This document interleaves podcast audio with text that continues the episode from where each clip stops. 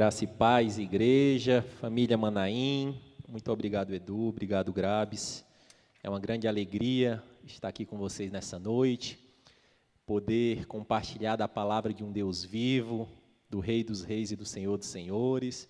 Seja muito bem-vindo nesse culto ao vivo online e você vai poder assistir depois. Esse culto ficará gravado em nossa plataforma aí no nosso canal do YouTube.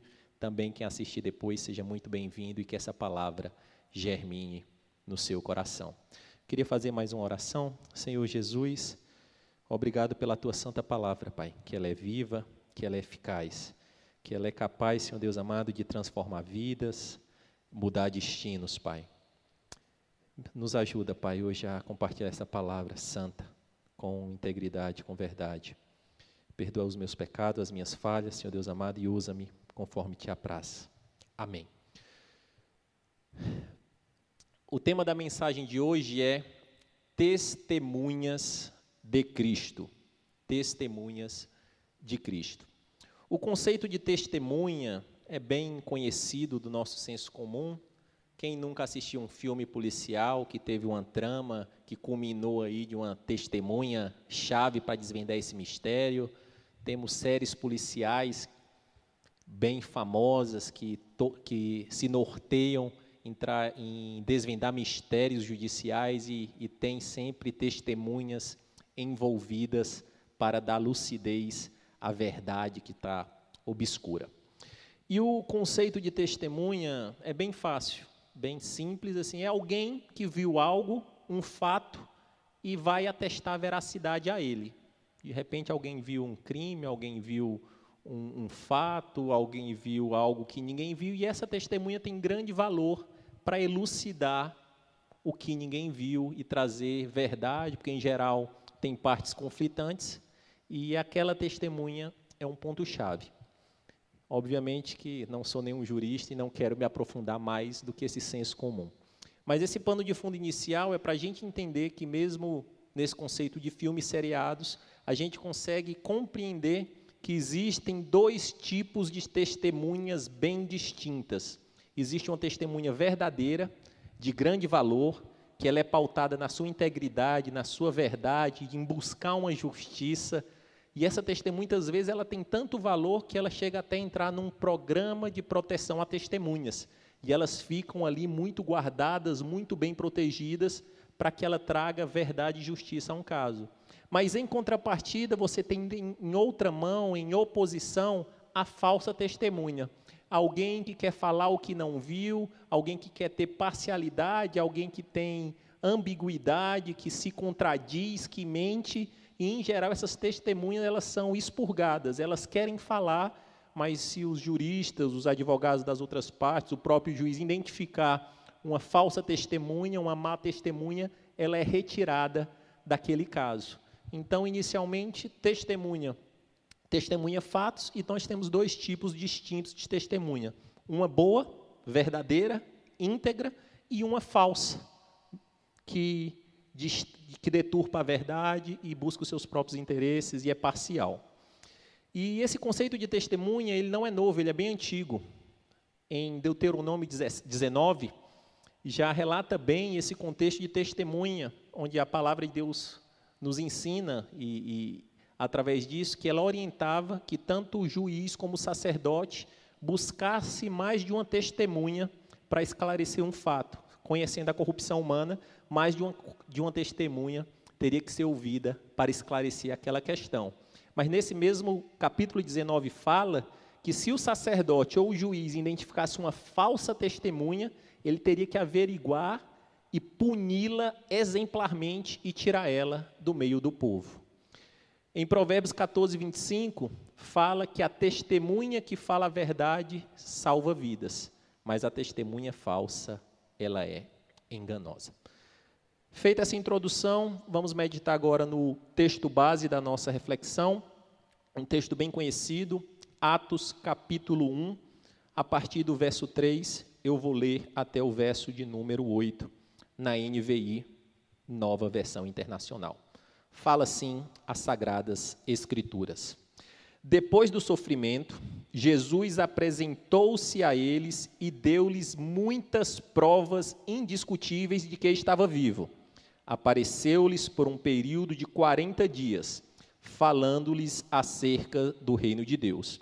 Certa ocasião, enquanto comia com eles, deu-lhes esta ordem: Não saia de Jerusalém, mas esperem pela promessa de meu Pai, da qual lhes falei. Pois João batizou com água mas dentro de poucos dias vocês serão batizados com o Espírito Santo.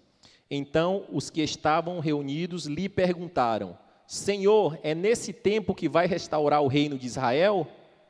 Ele lhes respondeu: Não lhes compete saber os tempos ou as datas que o Pai estabeleceu pela sua própria autoridade. E o último verso dessa reflexão, bem conhecido, verso 8 mas receberão poder quando o Espírito Santo descer sobre vocês, e serão minhas testemunhas, grave, minhas testemunhas, em Jerusalém, em toda a Judéia e Samaria e até os confins da terra. Eu vou me debruçar muito no último verso que fala das, da testemunha, né, dessa, dessa ordenância que o Senhor falou de sermos testemunhas de Cristo, dele, mas eu li para dar um, uma contextualização maior. O livro de Atos ele inicia como uma sequência de um livro do evangelista Lucas. Ele escreveu o Evangelho de Lucas e também escreveu o livro de Atos. E é como se fosse dois volumes, porque ele encerra um evangelho falando da ressurreição de Cristo e falando dos próximos passos.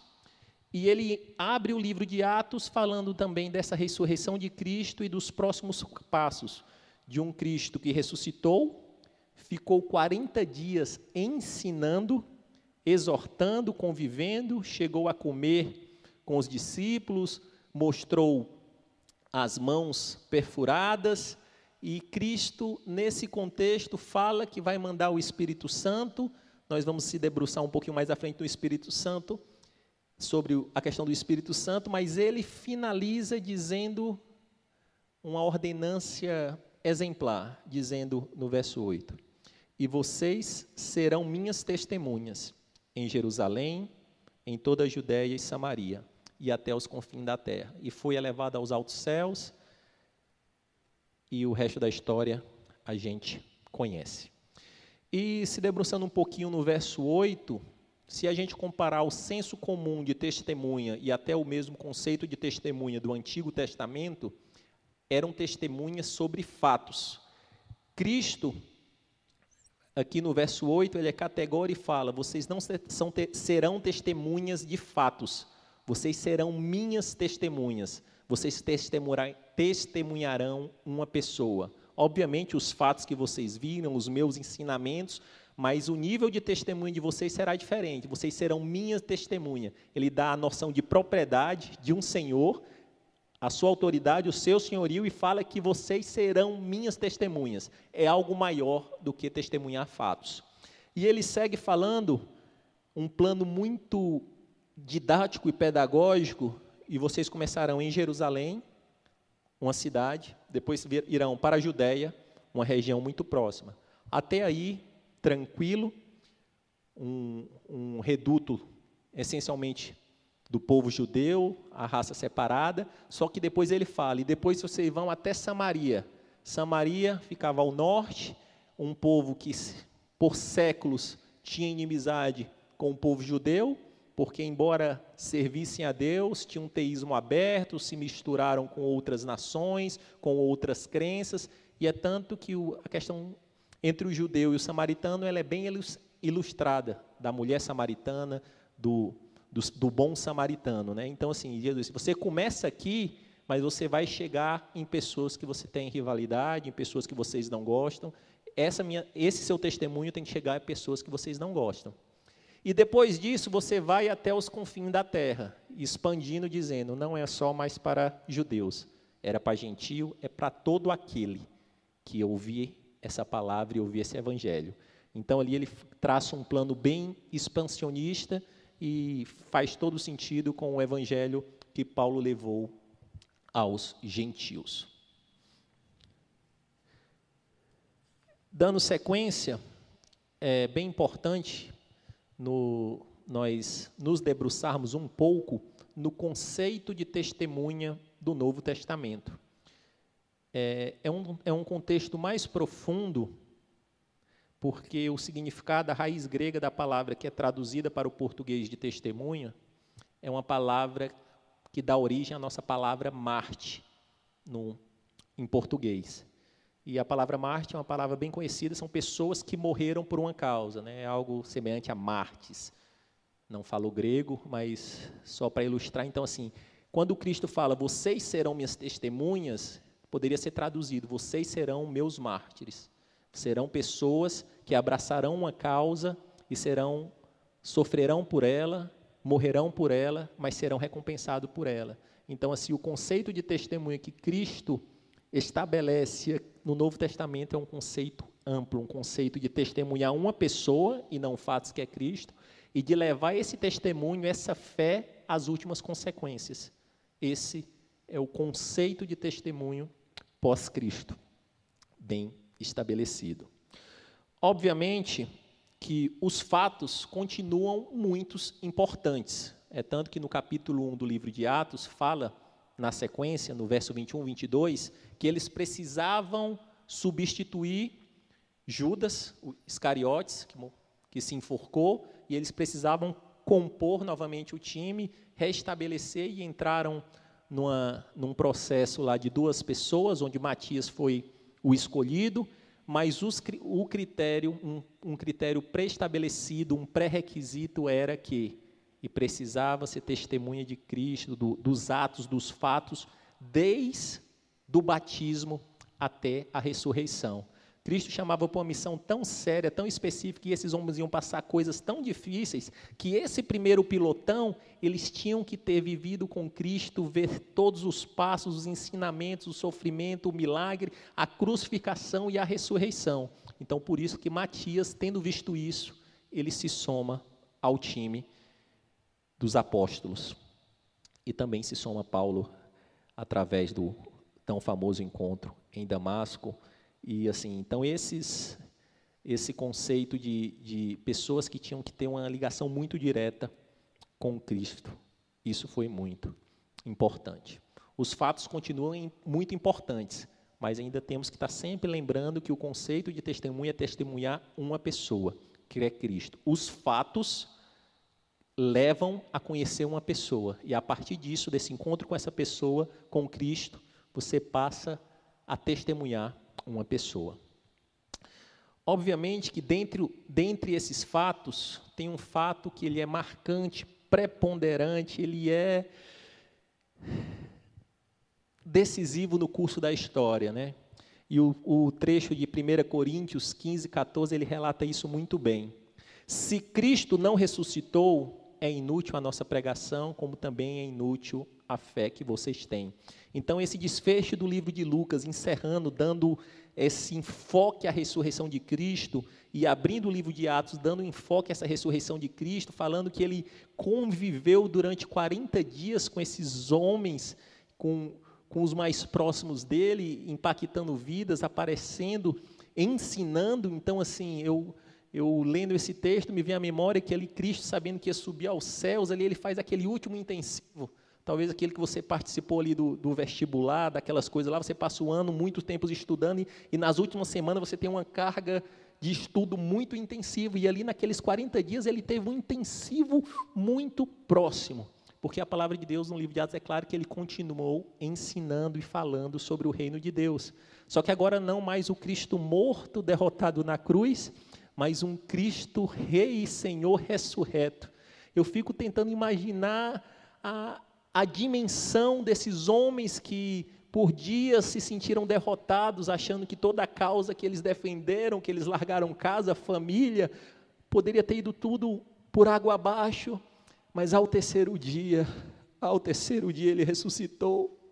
E essa ressurreição ele muda todo o curso da história, porque ele não é mais um Deus morto, ele é um Deus vivo. Essa ressurreição comprova que ele é o Messias tão esperado. Essa ressurreição coloca o sacrifício de Jesus como um sacrifício perfeito, que ele não só morreu pelo meu, pelo seu pecado, mas ele pagou um preço de cruz, mas ele foi lá e roubou as chaves da morte e do inferno e ressuscitou poderoso.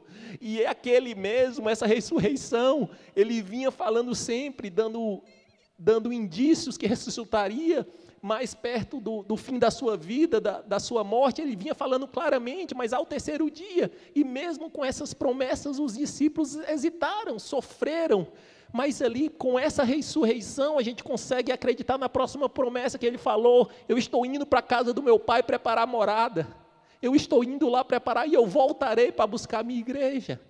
Então, essa ressurreição, ela muda o curso da história ela muda, coloca Jesus como exatamente quem ele é, de um, de um, saindo de um filho de carpinteiro questionado com, com uma inversão total do que o povo judeu esperava, questionando, assim, alguns até diziam que eram profetas, que era poderoso, mas concepção de um filho de Deus de uma maneira inquestionável, ela veio na vida desses, desses discípulos, desses apóstolos, nos 40 dias, esses 40 dias da ressurreição de Cristo, eles foram impactantes, eles foram de uma, de uma força para que eles conseguissem levar à frente esse evangelho e sair de testemunhas de fatos e se tornassem mártires, mártires de Cristo, testemunhas de Cristo, aqueles que testemunharam a verdade tal que estavam dispostos a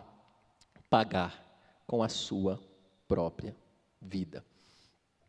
Falamos da importância de um grande fato que foi a ressurreição, mas nós não podemos esquecer, de forma nenhuma, do grande fato que ocorreu entre a ressurreição e a subida de Cristo, que ele vinha e prometeu que ele deixaria o conselheiro, ele deixaria o Espírito Santo e vocês receberão poder. Então, ali, além de testemunhar fatos, além de você ter, ter esse último intensivo comigo, me vendo como um, Cristo ressurreto, vai mudar totalmente.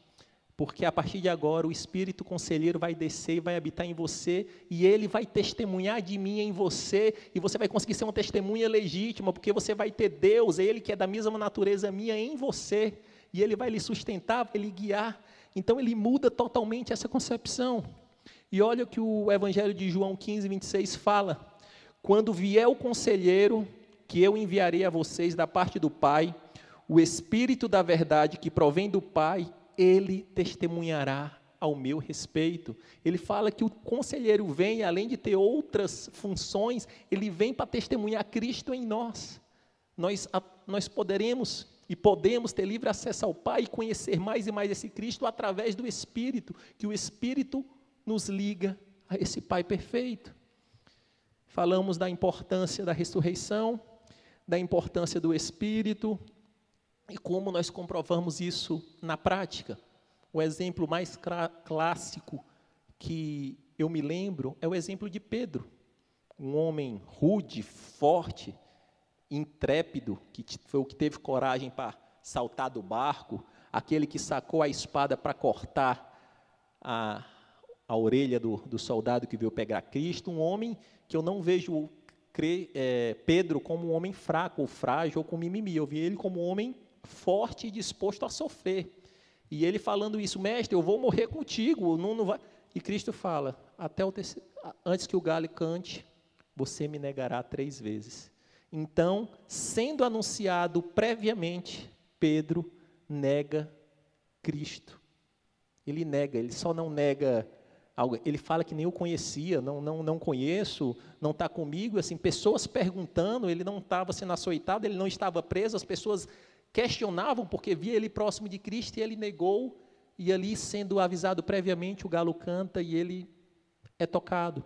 Só que depois de passar os 40 dias da ressurreição, estando muito próximo de Cristo, depois de ter o completo poder e ser cheio do Espírito Santo, esse mesmo homem que negou Cristo, sendo anunciado previamente, ele sai e se torna um pilar da igreja, ele já tem o primeiro sermão, e, e milhares se convertem, ele cura um aleijado, e, e dessa cura ele é levado aos poderosos religiosos que querem, que querem é, que querem calá-lo, querem repreendê-lo, querem que ele negue o que ele fez, e daquele homem que negou Cristo gratu gratuitamente, tomado de tanto poder e força, ele fala: Eu curei esse aleijado no nome do Cristo, o Nazareno, aqueles que vocês mataram. E não me convém mais obedecer vocês, ou me convém obedecer ao meu Deus?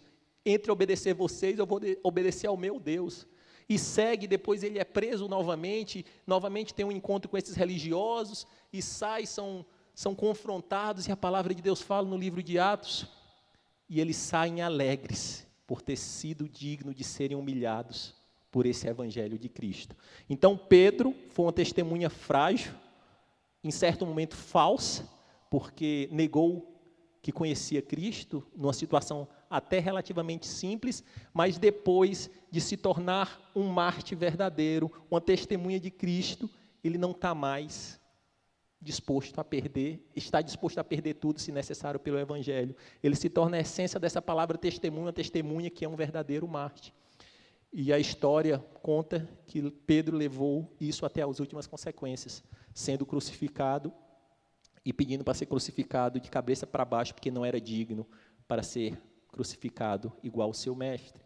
E essas testemunhas, elas vão seguindo a história, se espalhando, pregando esse evangelho, testemunhando de Cristo, e o fim de muitas delas nós sabemos: decapitações, apedrejamentos, prisões, lançado em óleo, com fogo quente. Então, assim, essas testemunhas, além dos muitos sofrimentos, alguns deles chegaram a pagar pela própria vida para que esse evangelho chegasse gratuitamente na sua casa, meu irmão, hoje no YouTube.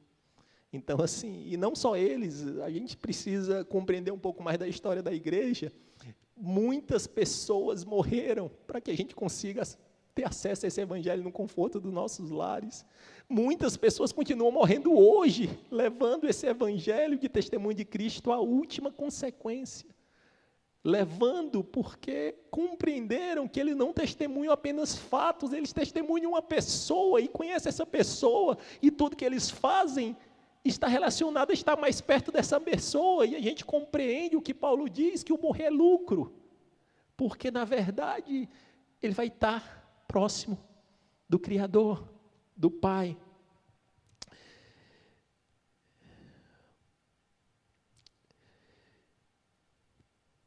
Só que, vendo esse exemplo de Pedro, a gente pode citar outros como Estevão, o primeiro Marte, todos esses nos levam a entender que o Evangelho não é só a minha vitória, a minha satisfação, os meus interesses. Na verdade, nós somos chamados para testemunhar uma pessoa e levar esse testemunho ao máximo de pessoas possíveis com vitórias, derrotas, também o inverso do, do evangelho triunfalista, também tem um evangelho derrotista, que esse também não, não é bíblico. A gente vai ter uma vida que o sol nasce para justos e injustos, mas a nossa grande missão é se tornar uma testemunha verdadeira desse Cristo. E o que é bem interessante é que testemunha de Cristo gera testemunha de Cristo. Essas primeiras testemunhas, eles tiveram contato diretamente com o Pai com o grande mestre. E ali eles se tornaram testemunhas, discípulos, e eles começaram a expandir a igreja, testemunhando para outras pessoas, e essas outras pessoas se tornavam discípulos destes e, e passavam a discipular outras e testemunhar, e com isso, exponencialmente, o evangelho foi crescendo e foi chegando até os confins da terra. E o que é bem interessante, por mais que os discípulos, os apóstolos, eles pregassem dia e noite sem cessar, por mais que eles tivessem estratégias como Paulo teve de implantar igrejas em locais certos, é, bem orientados pelo Espírito Santo, ainda que eles tivessem feito o maior esforço, e eles fizeram todo o esforço possível, não seria necessário para o Evangelho chegar onde ele está porque o homem ele tem uma capacidade limitada de influenciar pessoas. Eles iam, pregavam, plantavam igrejas, e a partir daí, como a pastora Raquel sempre gosta de falar, ovelha passava a gerar ovelha.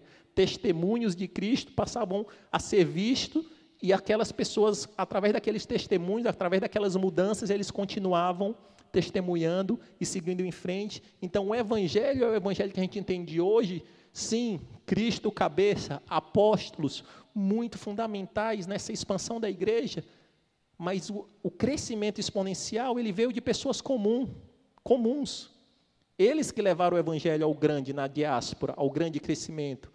Padeiros, camponeses, prostitutas, profissionais do, do, do império, eles foram tendo contato com esse evangelho, sendo, sendo confrontado com fatos de um Deus amoroso, ressurreto, as boas novas do evangelho, que ele voltaria, e a partir disso eles conhecem uma pessoa e eles têm a mudança e se tornam novas criaturas. E acontece o que é falado em Efésios capítulo 4: aquele que furtava não furta mais, aquele que mente não mente mais, aquele que que tem a maldade abandona a maldade, aquele que tem a malícia deixa a malícia. Então, assim, esses homens encontram uma pessoa e começam a ter uma transformação tão grande, um testemunho tão real, que outras pessoas também vêm e continuam encontrando essa mesma pessoa, recebem o Espírito Santo. E a partir do momento que recebe o Espírito Santo, tem conexão direta ao Pai e começa a conhecer mais Cristo e, e testemunhar dessa vida, dessa vida transformada. E, e esse movimento ele vai indo até hoje. Eu sou fruto de alguém, minha mãe, inclusive, ela está aqui, que testemunharam para ela, e ela aceitou esse Cristo. E ela, eu vendo o testemunho de Cristo real na minha casa, ela é o maior exemplo. E através desse testemunho real, não nas revistas, não no, no nas, nos canais de televisão, não nos grandes evangelistas, não, através de uma mulher simples, batalhadora, honesta, que teve sua vida transformada por Cristo Aquilo ali mesmo, eu cambaleando ao longo da vida, eu sabia que existia um Cristo verdadeiro, capaz de mudar as vidas das pessoas. Então, assim, que a gente tenha compreensão da nossa responsabilidade, que nós podemos ser uma verdadeira testemunha, possamos ser uma verdadeira testemunha de levar esse evangelho mais adiante, ou nós possamos, podemos, temos a probabilidade de ser uma falsa testemunha, de negar o evangelho, de ser um hipócrita. E Brandon Manning, um teólogo que bate muito nessa questão da religiosidade, ele fala que o crescimento do ateísmo e de outras religiões não é porque eles são muito fortes, ou porque o ateísmo é pregado, ou porque a ciência ganhou mais espaço. O crescimento do ateísmo ele existe porque existem uma grande parcela de cristãos que pregam o evangelho, se dizem cristãos e negam totalmente essa fé na prática. Eles vivem o evangelho dentro da igreja, mas deturpam esse evangelho totalmente na prática. E, e na visão desse teólogo, Brandon Manning, ele, ele fala que esse é o maior motivo do ateísmo, pessoas que são hipócritas no, nesse sentido, de proferir uma fé e negá-la, né? É um, um processo de uma ambiguidade, uma negação extrema. E a gente já vai caminhar para o final. É, a gente vai encerrar com algumas perguntas, né? E sempre essas perguntas, elas começam rasgando o meu coração. Antes de pregar essa palavra, eu fui confrontado com elas. E essas perguntas eu queria que você meditasse e refletisse muito bem. A primeira pergunta: você é uma testemunha de Cristo? Existem duas possibilidades, sim ou não. Você pode responder: não, eu não, não sou, eu, eu não conheço, ou pregaram, eu endureci meu coração. Não, eu não sou uma testemunha desse Cristo. Isso é uma possibilidade. E, e, é legítimo que você diga não, né? Mas eu tenho que lhe dizer que só existe um mediador entre Deus e os homens. A palavra de Deus em Romanos 10, 9 fala que se com tua boca confessares e creres no teu coração será salvo. A palavra de Deus fala que Jesus Cristo é o caminho, a verdade e a vida. Então é através dessa pessoa, do conhecimento dessa pessoa, que você pode se tornar uma testemunha de Cristo. E você pode dizer: Não, eu não sou uma testemunha de Cristo. Mas se você quiser aceitar esse Cristo como Senhor da sua vida, você pode fazer em casa. Colocando a mão no seu coração e fazendo oração e pedindo, Senhor, entra na minha vida, muda a minha história, eu reconheço que você é o meu Senhor e Salvador. E não pode parar por aqui, você, por aí, se você não é da nossa igreja, procure uma igreja local e procure pessoas que tenham testemunhos de Cristo, que não, esse irmão, essa igreja, esse local, são testemunhas de Cristo, e eu quero caminhar com eles, eu quero aprender com eles, eu quero ser discipulados por ele. E a partir daí você vai aprender desse Cristo e logo mais você vai se tornar um discipulando e você vai continuar a gerar frutos para esse evangelho. Uma outra possibilidade para essa pergunta é: você é testemunha de Cristo? Você pode dizer, sim, eu sou uma testemunha de Cristo, sim. Aí dentro dessa pergunta tem duas possibilidades. Que testemunha de Cristo você é? Você é uma testemunha confiável, de alto valor, vive o que prega, prega o que vive? Ou você é uma testemunha como aquelas que eu iniciei falando, uma testemunha que é desqualificada, uma testemunha que é parcial, que é conflitante, uma testemunha falsa. Que testemunha eu e você estamos sendo? Que testemunha nós somos desse Cristo? E para elucidar um pouco mais, eu vou dizer o que não é ser testemunha de Cristo. Isso é muito voltado a pessoas que se dizem cristãos, que, que, que se dizem cristãos ou que atestam essa fé, se tem aquela, aquela pesquisa do IBGE, com certeza essa pessoa vai colocar lá que é cristão e possivelmente é evangélico. A primeira questão que não é testemunhar Cristo, testemunhar Cristo não é testemunhar uma religião.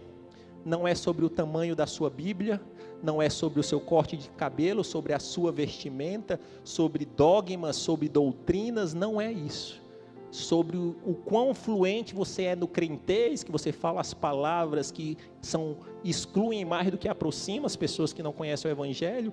Então assim, não ser um religioso, ser um religioso não tem nada com ser testemunha de Cristo. Até porque Cristo nos ensinou que a raça dos religiosos, os fariseus, os saduceus, os senhores da lei, os escribas, os grandes religiosos, foi o que ele mais combateu de frente, porque ele falava: raça de víboras, sepulcro caiados.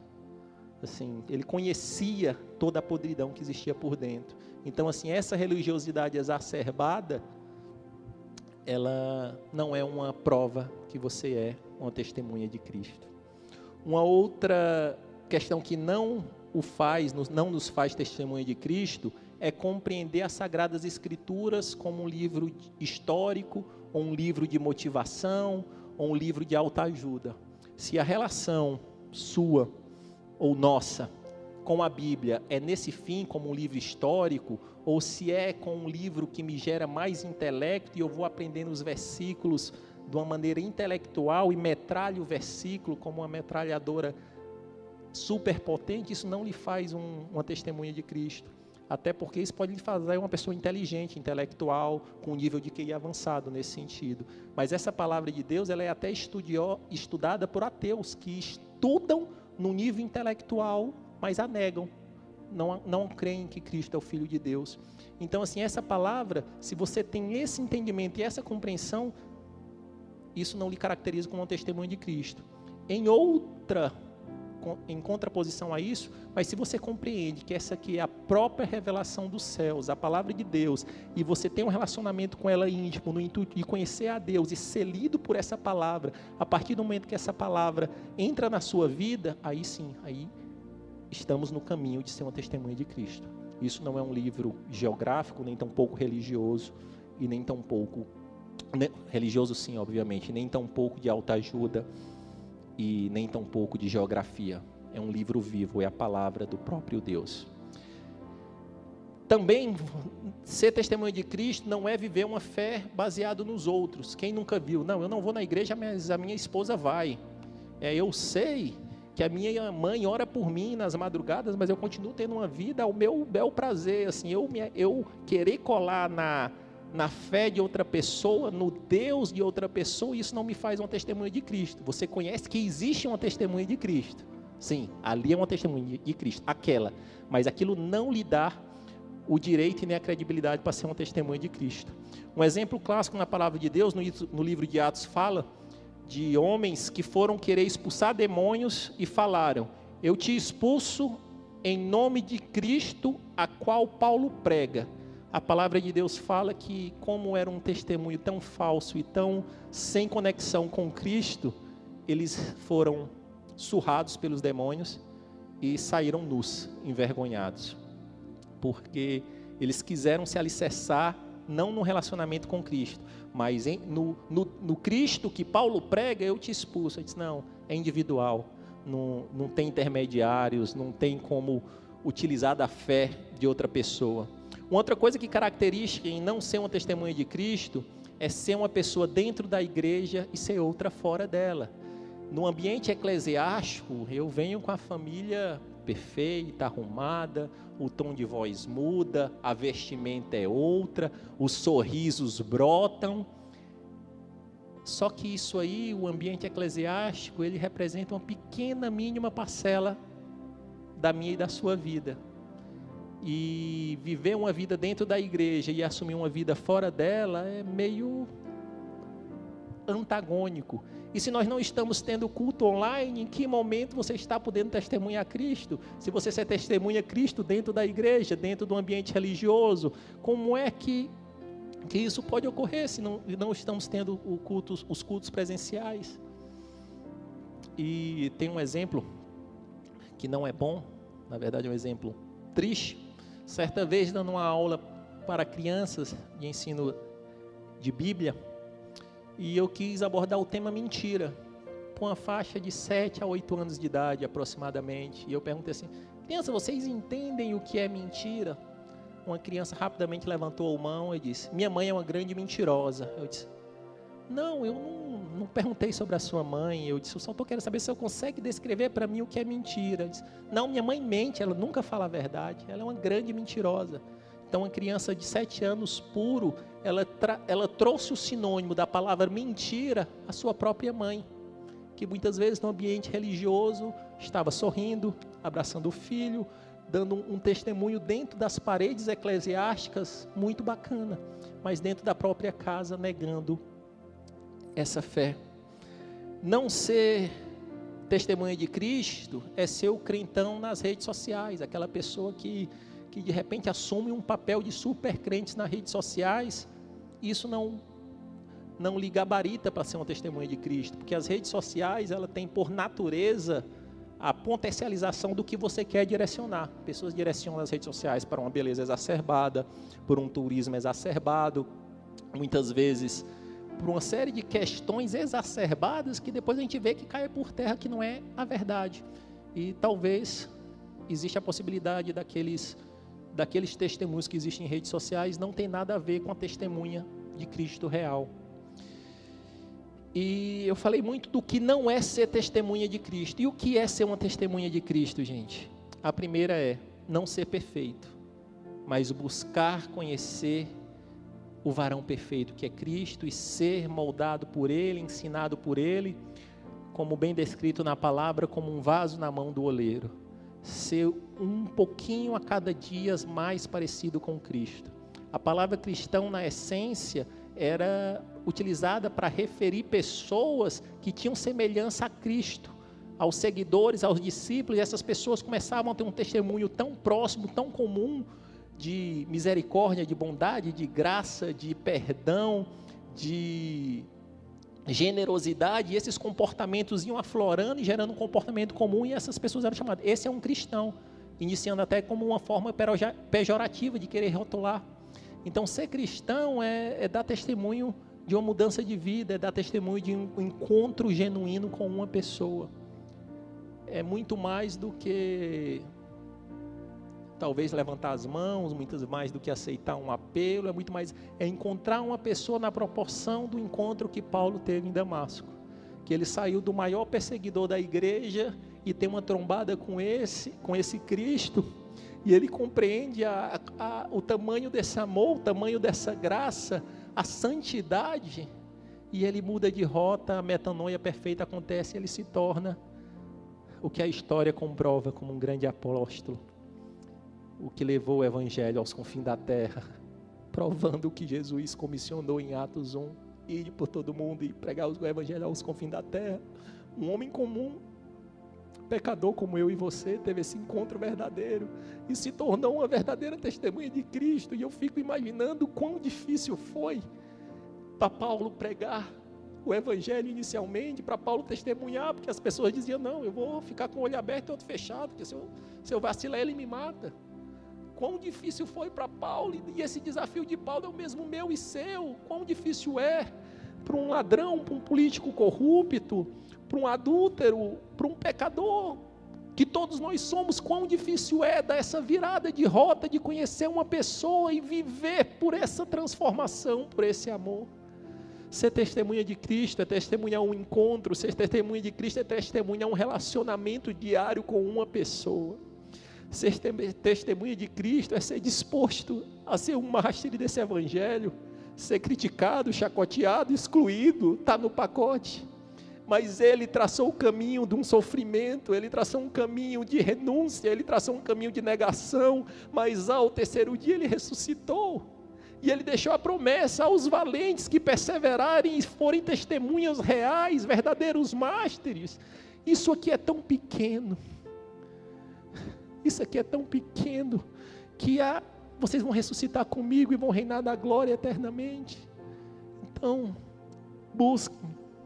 Cristo nos, nos impele, nos, nos direciona. Busquem a ser verdadeiras testemunhas, como os apóstolos foram que eu e você, meu irmão, a gente possa testemunhar uma pessoa, um encontro, e que nós estejamos dispostos a pagar esse preço, que nós estejamos dispostos a, a não negar esse evangelho, a, a falar uma coisa e viver outra, porque mais observado do que a internet, pode ter certeza, meu irmão, que o vizinho ele observa as gritarias no seu lar. Quando você sai com a Bíblia grande debaixo do braço para o culto do domingo e você volta e nega tudo, batendo nos seus filhos, o vizinho vê isso. O porteiro, se você é um empresário, seus funcionários muitas vezes eles veem você proferindo o evangelho com a Bíblia aberta e fazendo negociata para você negar imposto. As pessoas veem e aquela, essa contradição ela vai gerando um afastamento do evangelho. Mas da mesma forma, o inverso acontece. É maravilhoso quando você vê pessoas testemunhar e dizer: Pô, ali no meu trabalho existe um homem de Deus, ali no meu trabalho existe uma mulher de Deus. Eu não quero seguir esse Cristo, mas ali existe um testemunho que quando eu preciso de oração, eu sei que ali existe um pilar, existe uma torre para me sustentar. O inverso também é transformador. E que eu e você, meu irmão, a gente possa compreender que ser testemunha de Cristo é muito mais do que a superficialidade. Ser testemunha de Cristo é mergulhar de cabeça nesse Evangelho. Está disposto a pagar esse preço. Está disposto a pagar esse preço. E a gente não, nós não podemos nos enganar, meus irmãos. Por mais que uma pessoa ela tenha uma grande influência, capaz de pregar em estádios lotados, capaz de ter milhões de seguidores em redes sociais, essas pessoas elas só podem é, influenciar diretamente poucos, pequenas dezenas. Cristo nos deu esse exemplo. Ele pregava aos milhares, as multidões o cercavam, mas para caminhar junto e testemunhar do Pai, ele escolheu um grupo seleto. E a reflexão que eu faço hoje, que nós temos que fazer é como esse grupo seleto nos enxerga, meus, meus irmãos como o pai, o filho, a esposa nos enxergam.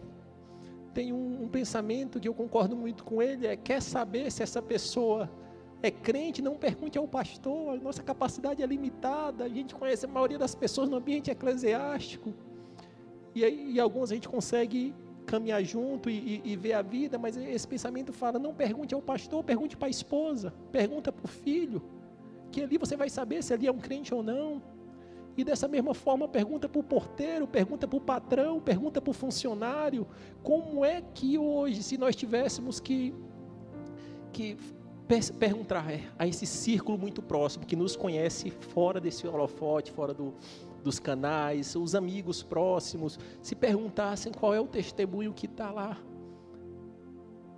Vai ser um testemunho de hipocrisia, de negação do evangelho, ou não? Ali existe pessoas que entenderam e compreenderam e tiveram encontro com Cristo verdadeiro.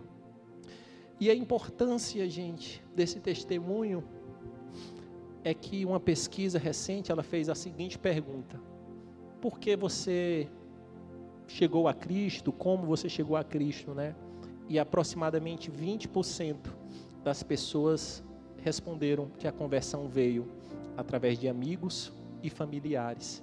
Então, núcleo de pessoas que viram testemunhos reais de Cristo e se chegar ao Evangelho através disso. Então, todo o nosso aparato, todo o nosso esforço, as pessoas foram conjugadas em 20%.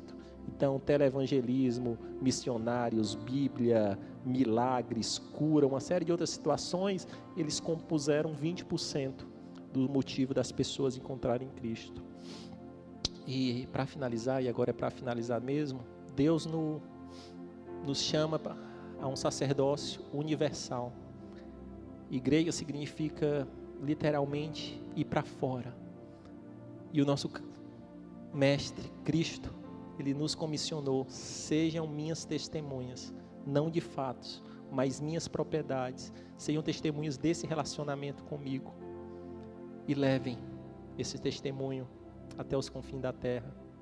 E que nós possamos levar esse conceito de um testemunho genuíno do Evangelho para as nossas relações profissionais, pessoais, matrimoniais. Que nós possamos ser igreja, ser cristão e ser testemunho de Cristo em todos os momentos, em todos os lugares. Eu queria encerrar orando com você, meu amado irmão, minha amada irmã. Também é, é momento de pedir perdão pelos pecados, de buscar uma reconciliação com o Pai, de buscar um novo, uma nova rota. Ele é aquele bom Pai que está sempre de braços abertos para abraçar um filho pródigo que quer retornar, que quer retornar para Ele, que quer recomeçar uma vida de santidade, de relacionamento, de intimidade, de oração. Senhor Jesus, louvado seja o teu nome. Inicialmente eu te peço perdão pelos meus pecados, pelas minhas falhas. Te peço a tua ajuda, Santo Espírito, para não negar o teu evangelho, para não ter atitude, Senhor Deus amado, que envergonhe o teu nome, que envergonhe o sacrifício da cruz. Não permita, Senhor Deus amado, que eu seja pedra de tropeço na construção da fé de outras pessoas. Me ajuda, Santo Deus, a ser uma testemunha confiável, uma testemunha que vive baseado num relacionamento íntimo contigo. Nos ajuda, Pai, a compreender os teus mistérios. Nos dá, Senhor Deus amado, uma compreensão do que, do que é ser um mártir de Cristo nessa terra. Nos ajuda, Deus amado, a pagar o preço necessário, mas o Senhor nos dá, não nos dá nenhuma prova maior do que nós possamos suportar. Fortalece, Senhor Deus amado, a nossa fé, molda o nosso caráter Continua, Senhor Deus amado, o processo de construção, Senhor Deus amado, de um pequeno Cristo.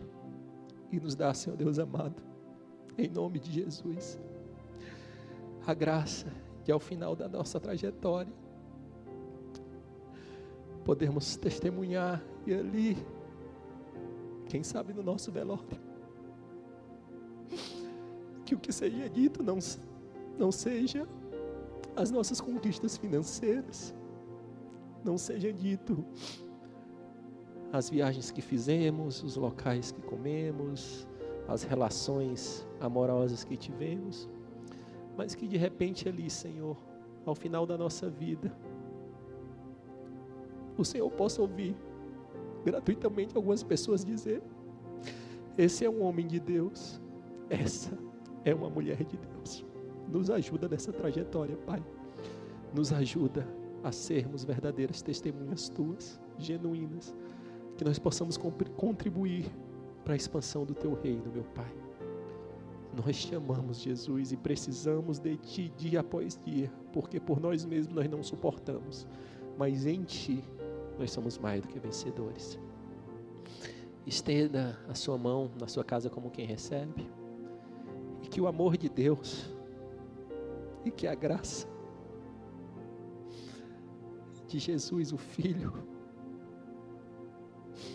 e que as consolações do Santo Espírito, a comunhão do Santo Espírito, esteja com você, com a sua família. Te desejo um excelente resto de semana. Continue nos acompanhando nas redes sociais. Próximo domingo temos culto ao vivo às 10h30. Um forte abraço. Que Deus te abençoe.